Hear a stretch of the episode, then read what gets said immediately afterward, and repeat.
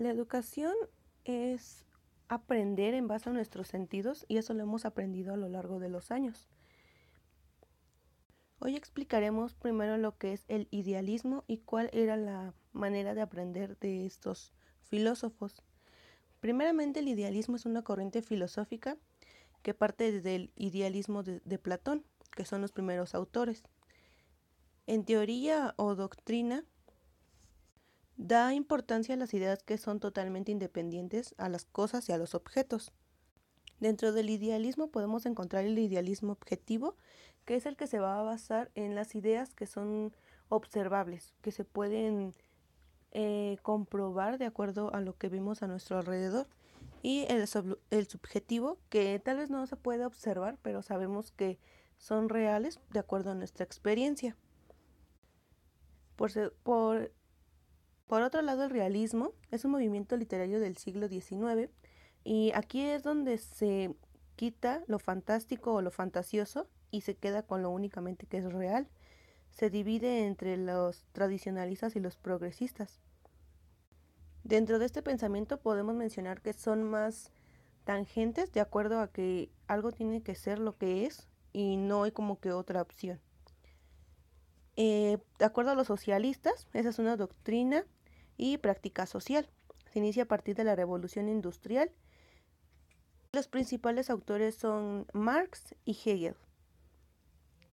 Va más de acuerdo a una sociedad y de acuerdo a los aspectos que pueden implicar dentro de un entorno social. Eh, este tipo de pensamiento es más liberal y puede aceptar más de una sola posibilidad.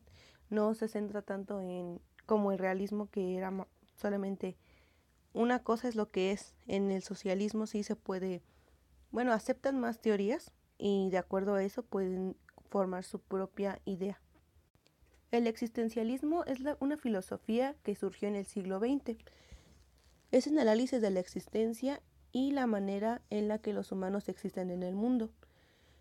En, la, en el existencialismo se busca una línea intermedia entre la fantasía y lo real porque menciona que lo fantasioso también es bueno porque pues nos da como que un sentido de vida a los humanos.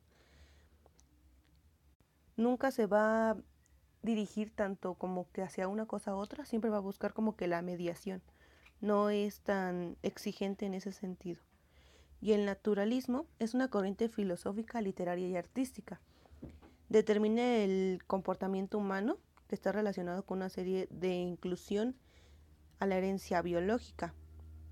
El naturalismo nace en Francia y se puede relacionar mucho con el realismo.